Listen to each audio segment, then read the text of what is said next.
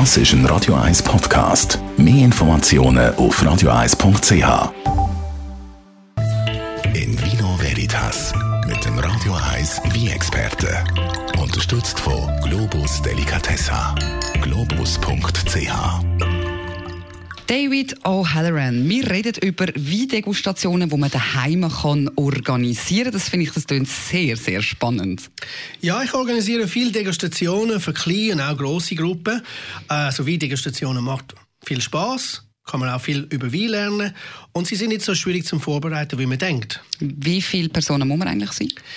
Ja, ich versuche einfach persönlich nie eine Gruppe größer als 14 bis 16 Personen, weil nach dem dritten oder vierten Wein steigt meistens der Lärmpegel äh, viel sehr hoch und dann wird es immer schwierig. Aber ich denke, idealerweise wäre es äh, sechs Personen, wäre noch super daheim. Und Minimum zwei? Ja, Minimum zwei oder vier vielleicht noch. Macht mehr Spaß, wenn es mehrere Leute sind, ja. Okay. Ähm, man braucht einfach dazu drei, vier Weingläser, ein Wasserglas pro Person. Äh, Wasser soll ohne Kohlensäure sein, weil das beeinflusst den Geschmack für den Wein. Wichtig sind auch Spucknäpfe oder Plastikbecher, denn wenn man richtig degustieren will, sollte man den Wein ausspucken am Schluss, nicht einfach im äh, trinken. Also sonst wird der Geschmackssinn wird mit der Zeit sehr schnell verderben. Und nach der Degustation gibt es genug Zeit, um die Wein zu trinken am Schluss, aber einfach am Anfang immer degustieren und spucken. Ah, also man tut jetzt eigentlich wie, man tut die Wein zuerst nur degustieren und wieder rausspeuzen. Genau. Weil sonst tut es irgendwann im Maul wahrscheinlich ja, so den Geschmack verändern, man merkt es gar man nicht nimmt einfach Alkohol auf und beim fünften oder sechsten ja. Wein merkt man gar nichts mehr. Okay, aber am Schluss darf man dann noch trinken? Genau, ich mache es meistens so, dass ich gegen Ende äh, mache ich so eine Käseplatte mit ein bisschen Charcuterie, ist nicht so kompliziert und man kann einfach dann die beste Wein von der Auslese dann dazu trinken. Okay. Erst degustieren, nachher trinken. Was wichtig zu beachten ist, dass die Degustation ein geruchsfreier Ort sein Also einfach am besten weit weg von der Küchengeruch oder Raucherzone. Und am besten sollten Leute auch nicht so starke Parfüm tragen, sonst das ist wird immer schwierig mit dem Wein zum Schmecken. Am besten macht man die Degustation vor dem Essen. Also ich mache meistens Degustationen morgen früh, am 9 Uhr am Morgen, weil dann hat man Hunger und äh, Geschmackssinn ist auch intensiver. Äh, dann fehlen natürlich noch der Wein. Ich schlage vor, nicht so viel Wein zu wählen. Sechs bis maximal acht Wein sind für mich genug für eine Degustation. Tun dann die Leute, die äh, die Degustation organisiert haben, den Wein auch organisieren?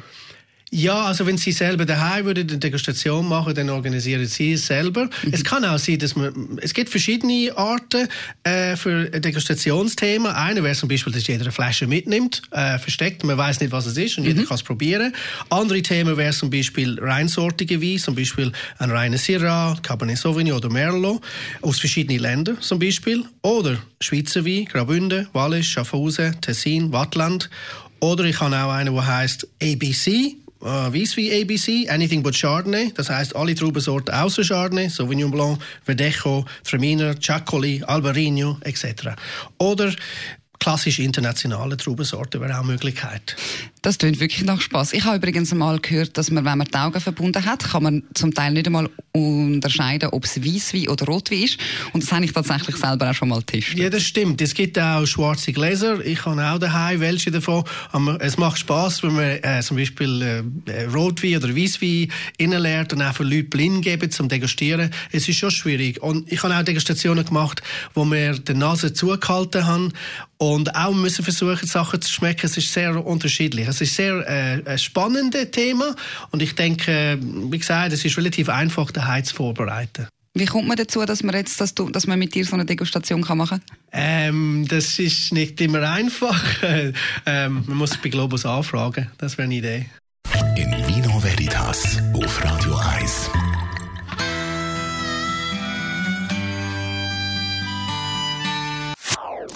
Das ist ein Radio 1 Podcast. Mehr Informationen auf radio1.ch.